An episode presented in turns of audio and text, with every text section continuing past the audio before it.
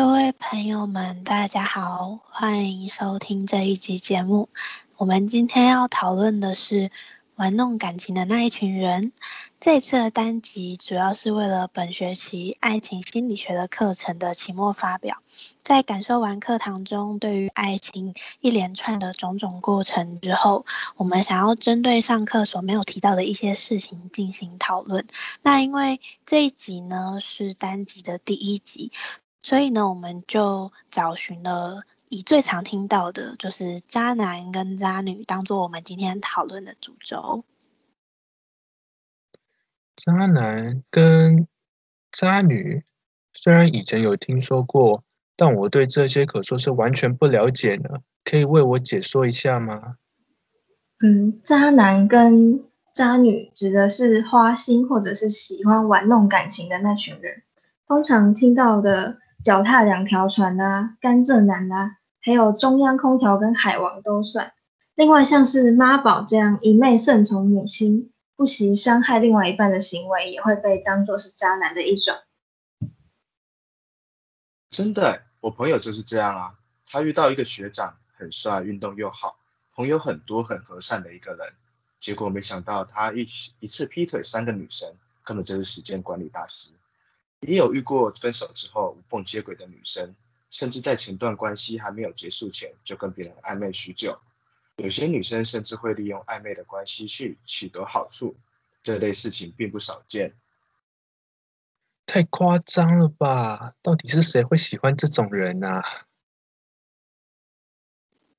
其实你们知道吗？渣男之所以很招人家唾弃啊，但是又好像很讨人喜欢的样子，有可能是因为他身上应该会有一些特质存在吧？就是因为这些特质让你注意到他，所以才会喜欢上他。上课的时候不是都有讲吗？呃，爱情的开端是在于一双就是看到对方以及希望被对方注意到的眼睛开始啊。那交朋友的时候，就像是说你交朋友的时候，可能不会太在意外表啦。但是如果你要去找另一半，总要找一个比较顺眼的人在一起，对吧？那像是那种长得很帅的男生，或是长得很漂亮的美女，本来就会引人注目，所以比本来就会有比较多人去注意到他。那另外还有一些特质，可能是很会社交。说话很幽默啊，或者是很会跟别人聊天等等等，诸如此类的特质，好像也会让人家觉得，哎，他好像很好相处哎。然后有时候跟他交朋友的人，自然也就变多啦。欣赏他的人，当然就也会很多。那讲白话一点，他就是不缺那种对象嘛，对吧？另外还有在上课的时候也有提到，就是。两个人如果在恋爱中，其实是有一个世界存在的，因为是从我变成我们的一个境界。那那一种浪漫的氛围，其实可能不太难营造出来。我自己觉得啦，就是。当对方在追你的时候，他会付出，他会在意你的感受，甚至是说他会穿一些比较好看的衣服，或是比较引起你做一些比较引起你注意的事情。那可能会想方设法的去增进好感度等等的。那假设双方都被彼此认定为一个特别的人，或是在心里的位置被放到一个比较特别的地方，那爱情的那个两人世界就渐渐的浮现。自然就会浑然而不觉的进入爱情啦。嗯，还有就是啊，有些很渣的人，甚至会用手段跟套路让别人爱上他，像是 PUA 就是一个很典型的例子。PUA，我第一次听到这个词呢，那是什么意思啊？嗯，PUA 它是英文里面 Pick Up Artist 的简称。意思就是撩妹达人，他最早是在一九七零年代美国有一本叫《把妹攻略》的书里面被提到的，一直到了二零零五年的时候，有一位记者写下了自己从宅男变成撩妹达人的经历，PUA 这个词才变得广为人知。虽然最初这个词专指男性，但是演变到现在，它已经不拘泥于性别了。只要是使用一连串经过设计的手段，让目标陷入爱河的行为，都统称为 PUA 套路。嗯，这些套路的使用者，他们首先会为自己塑造一个美好的形象，让自己看上去比实际上要更加优秀，企图吸引到被当成目标的异性。嗯，等到两个人的关系逐渐热络之后呢，他们会进一步展现出一些不为人知的脆弱，让异性觉得说自己是享有特殊待遇的。例如，有的男生可能会跟女孩子说，自己其实不如表面上看的那么乐观开朗，内心也会有一些比较阴暗还有不自信的一面，并且他们会同时强调说自己只跟你一个人说这件事情。从来都没有告诉过别人，这样一来，除了可以激发女孩子心里的那个母性，还有同情心，同，嗯，它除了可以激发女孩子心里面母性还有同情心之外，也可以让他们觉得说自己在对方内心是独一无二的，能够知道别人不知道的秘密。透过这样共享秘密的形式，拉近关系的同时呢？PUA 套路的使用者会说一些甜言蜜语，或者做出暧昧的举动，营造一个甜蜜浪漫的气氛，进而让对方坠入情网。嗯，这样听起来虽然骗人不好，可是为了追求自己喜欢的人的话，使用一些手段好像也情有可原。PUA 它之所以被贴上负面的标签。是因为套路的使用者在接近对方的原因，并不是因为真心的喜欢。大部分的追求者会在把目标追到手之后，嗯，开始一改以前的风度还有好形象，逐渐显露出本质上没有那么优秀的自己，并且会刻意贬低另一半的价值，给他们灌输一种除了我就不会有人喜欢你了的概念。嗯，这样一来，PUA 套路的受害者就会逐渐变得不自信。认为自己离开对方之后就是一无是处的，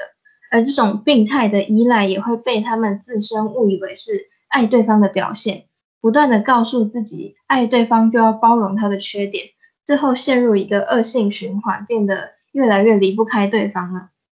这个时候，PUA 套路者就可以以对方的依赖还有感情为筹码进行道道德绑架，可能会是骗取金钱。也可能是迫使对方做出违背本心的行为。哇，听起来超恶心的！感情的世界不容易啊，光想到会碰到这种玩弄感情的人渣败类，我就浑身起鸡皮疙瘩。也不用那么早就下定论啊，我们可以听听一些其他的观点啊。不过说实话，渣男渣女的话题在这几年好像都蛮流行的，感觉很多人都会遇到渣男渣女，好像变成了现在人的困扰之一。就像我也 我自己也碰过啊，就是在谈过几次恋爱之后，你会发现有些人就是喜欢辜负你的感情之类的。那。嗯，是现在很多人都变成感情中的渣男或渣女了吗？还是只是说像我这种比较呃，可能比较被爱情冲昏头的人才会遇到？我有听说过有些人在感情中一直被渣，像是频频在爱情中受伤，仍然会继续相信爱情的人，也有认为一直容忍对方的各种行径是一种爱，到最后因为双方累积许多不满，一次爆发而导致分手。哦，就是所谓的吸渣体质啊。嗯，吸渣体质那是什么啊？是指有这个体质的人特别容易被渣吗？没错，吸渣体质指的是感情中经常遇到渣男和渣女的那群人，他们往往没能发现，甚至是选择性忽略对方身上散发出来的危险讯号，一而再、再而三的掉入渣男跟渣女的陷阱。其实，吸渣体质的人跟渣男渣女之间的关系，有很大一个概率是一个愿打一个愿挨的。一直被渣不完全是对方的问题，部分的原因也会出现在自己身上。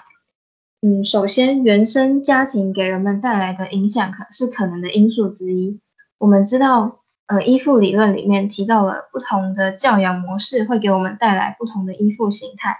其中的焦虑依附者。他们童年的时候，父母的照顾能力比较差，也不太懂得如何满足婴儿的需求，造成这些孩子们长大以后容易对自己没有信心，并且因为缺乏安全感，所以去过度的依赖一段亲密关系。这类的人在遇到渣男渣女的甜蜜攻势之后，会更容易的，会更容易就是误以为说自己找到了一个可以依靠的对象，进而掉入陷阱。而另外一方面，我们的思维还有人际关系跟感情模式，有很大一部分都是在父母的潜移默化之下形成的。例如说，如果一位母亲的性格特别容易疑神疑鬼，常常紧迫盯人的查看父亲的手机通讯记录，或者要求他报备行程，如此一来，孩子也可能会学习到同样的方式跟伴侣相处。在心理学上面有一个叫 self-fulfilling prophecy 的效应。中文翻译成自我实现预言，它指的就是先入为主的判断，或多或少都会让人们的行为按照这个方向走，以至于这个判断最后真的实现。要是我们保持着怀疑对方的态度，一直认为说他会出轨，并且不断做出质疑他的行为，最终会使对方受不了这样的压迫，而导致双方的情感疏离。如此一来，他出轨或者抛弃我们的几率也会大大提升。而我们要是一直以这样不信任的心态跟每一任的伴侣相处的话，终究是会重蹈覆辙。而我们也得到了所谓的吸渣体质。除了家庭的因素之外，交友圈狭小的人也会可能在遇到渣男渣女的时候，因为没有办法从他人的风评中进一步了解对方，所以更容易答应他们的追求。即使发现了对方不是对的人，也不愿意放下，因为在身边缺少优秀异性的情况下，这是他们的唯一选择了。像是有一些缺乏自信心又不愿意麻烦别人的人，会觉得自己不够优秀，不够配得起对方，自身没有安全感，就会对对方有一些更多的依赖感，觉得对方牺牲自己的权益来成就自己，怎么可以提出更无理的要求呢？同时，也有一些有剩女情怀的人，听了对方之前的遭遇之后，选择容忍对方的渣行为，认为自己可以拯救对方，并且试图的纠正他。当然，愿意切入其中的人，偶尔有一些浪漫情怀，对于理想的爱情有一个幻想的标准模式，而有模式就容易被套路，常认为别人的，常认为别人的任何行为都是你符合，都是符合你期待的。这样经验丰富的渣男，容易伪装成符合你幻想值的真命天子，从而让你入快速入坑，进而沉迷进去。不过我自己也是觉得，在感情中好像没有办法很公平的去分割是非对错，因为常常有人就讲嘛，就是今天感情会出现一些裂痕或是一些问题。那一定是双方都有一些些责任在的。那其实我一直都相信人性本善啊，应该没有人愿意在感情中成为伤害他人的那个角色。那无论两个人是以什么样的形式，他们之间的感情遭到破坏，我想就应该是像是他们感情世界的一种抽离吧。就是像我刚刚讲到的。因为爱情是从我变成我们，那今天不管是以劈腿的方式，以和平分手的方式，甚至是以背叛的方式去离开对方，都可能等同于那种两人世界的一种撕裂或是抽离。所以在离开的时候，难免就是会有一些不太舒服的感觉吧。嗯，这样听下来。无论是渣人又或者是被渣，感觉好像都很糟糕。那我们要怎么做才能减低被渣男渣女伤害的几率呢？嗯，一般情况下，海王的鱼塘里面不会只有一只鱼，所以每个人遇到渣男渣女的几率都是大抵相同的。但是能够识别的人会在发现对方是渣男渣女之后就立刻抽身，而吸渣者只是更容易给他们发展的机会罢了。只要找到生活的重心，并且拓展社交圈，也就不会沉迷在对方提供的高情绪价值之中。除此之外，还可以试着慢慢的提升自我，在建立自信心的同时，也告诉自己说，要抛开原生家庭带来的那些对关系有害的情感模式，打从心里认同自己值得更好的人，抛弃掉有人陪我就好的这个想法。在陷入爱河的时候，提醒自己要先冷静思考，就可以适时看见那些渣男渣女们散发的危险信号，及时止损。有哪些危险信号是我们值得注意的呢？通常在交往之前就会有几个征兆了，例如说对方他明明对你很好，两个人之间的气氛也很暧昧，可是在你试探他态度的时候，他却不愿意轻易的做出承诺，甚至一边说着自己现在不想谈恋爱，一边又持续营造着浪漫的氛围。这样子的人，他可能就是享受把你玩弄在鼓掌间的那个快感而已，并不想要好好的经营感情。还有就是，虽然适当的欲欲擒故纵可以增进感情嘛，但是如果对方的态度是明显忽冷忽热的话，大家就要小心了。他很可能是在。冷落你的这个期间，跟其他人暧昧，毕竟一个一个人真正喜欢一个人的另外一个人的时候，任何可以跟他互动的机会都是不会放过的，又怎么可能会舍得冷落他呢？另外一个很可疑的点是，对方跟你暧昧一小段时间之后，就立刻向你告白，遇到这样的情况，千万不能被冲昏头脑，要先观察他一阵子之后，再决定要不要继续发展下去。因为对方太急着确认关系的话，很可能只是为了要有正当的理由向你骗财骗色。可是，万一我们不幸中了渣男渣女的圈套，在交往期间，我们有没有什么可以识破他们的线索呢？还是可以从他们的行为中发现端倪，像是过多的临时约会，或者是约会的时间只挑晚上。可能说明了他原本的约会对象没办法陪他，他才来找你的。甚至他单纯的只是为了要解决性需求。另外就是对方如果一直神神秘秘的也很有问题。这个可以从两个方面来看哦，一个是他不愿意对外公开你是他的伴侣，另一个是他对你有所保留，像是行踪很神秘，那问他去了哪里，他也不愿意好好说。因为我们一般人都不像艺人那样。不能谈恋爱，然后也要把行程保密嘛。要是连他的最好的朋友都不知道你的存在，或者说你经常联系不到他的话，这些都是很反常的现象。这样做的话，可能代表了他是有其他的情人。那为了不要留下破绽，才会遮遮掩掩、神神秘秘的。除了这些以外呢，危险讯号从伴侣之间相处的情况也是有迹可循的。比如说，对方总是以自我为中心。不顾及你的感受，对待你的态度也缺乏了耐心和同理心，或者说有事情想要找他商量跟征求意见的时候，他总是敷衍了事，甚至一昧脾气暴躁的责怪你。这类的人，他们除了渣以外啊，很大概率是有约会暴力的倾向，需要特别的小心。还要提醒大家的是，发现对方只是在玩弄自己的感情之后，要果断的结束这段关系。不要习惯了对方的陪伴就不愿意割舍，甚至为对方伤害自己的行为找借口，将就着跟他过日子。也不要幻想说自己可以改变他，让他变得更专情。在分手之后，重新开始一段健康的关系，或者是把精力放到自己身上，都是更好的选择。呃，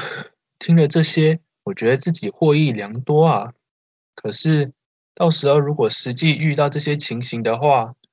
我不确定自己能否做到上述这些应对方法。哎，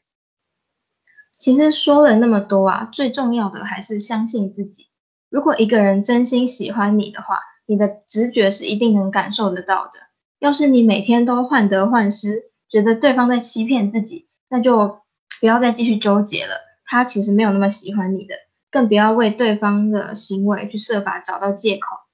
毕竟自己的内心是不会骗人的嘛。如果情绪在维持一段感情的期间变得比以前更加的反复无常，或者是没理由的出现了暴食跟购物的欲望，这些都很可能代表着你处在一段不健康的关系之中。这个时候，无论另一半看上去像不像渣男渣女，这一段感情都存在着一些需要解决的问题。不过感情这种事情就真的很难说啊。如果你要在每次都面对感情的时候都要战战兢兢的，那其实也就失去了我们现在活在这个时代有那种自由恋爱的本质了吧？因为爱情本来就有不同的样态，也因为如此啊，所以每一段的恋情才会是独特的，因为每个人对到就会是不同的样子嘛。那今天所提到的，在爱情中是。男男女女都会遇到的一个窘境之一，就是也有也有一些人会告诉你说，哦，人生中多多少少都得遇到几次渣男渣女。那当然，感情受到威胁的方式其实有很多种，毕竟每两个人聚到一起，自然就会发展出各自不同的故事来。其实啊，我在上课的时候啊，我很喜欢老师在课堂说到的一段话，就是。当走进爱情之后，并不是你很特别，也不是我很特别，而是我们生命联动的这段关系很特别。就这句话体现出了，就是当你跟我两个人变成了我们之后呢，我们就会开始有了历史，有了故事。这句话其实对我感触很深诶，就是我会觉得，如果爱情一定要有一个。某种规则去规定它应该要是什么样子，那可能就会失去它很精彩的一些元素存在。所以我觉得最重要的应该像是刚刚最后讲的，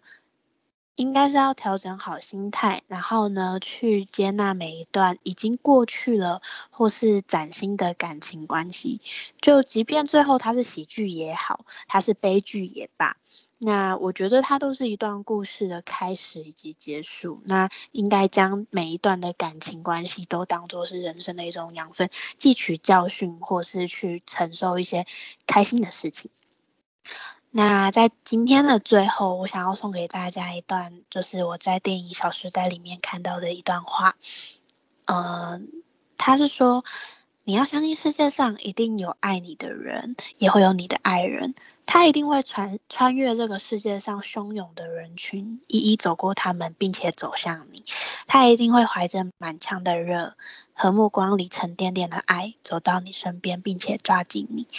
他一定会找到你，所以你要等他。嗯，可是，在这句话的基础上，我还是想要跟大家说一句，就是如果遇到更好的人，一定要主动出击，因为你喜欢的，别人也会喜欢啊。那不要以为主动可能有些女生可能会觉得主动不好，或是有些男生觉得主动对于呃可能不太绅士、不礼貌之类的。可是呢，当你今天真的喜欢一个人，你真的注意到他的，你就是在茫茫人海里面看到他的话，那。你不主动，可能会有人主动把它抢走哦。所以还是好好把握机会，珍惜我们能够谈恋爱的时候。那么，期待大家都能够在人生中找寻到一段真正适合自己的感情，并且将这个故事延续，可能会结婚，可能会厮守到老。那就愿有情人的大家终成眷属吧。今天的单集讨论内容就到这边结束。那。嗯，主要是因为疫情的关系，所以我们的录音方式是线上的录音方式，所以可能会稍微有一些音质上的不好。那再请收听的人再体谅一下。今天谢谢你的收听，再见，拜拜。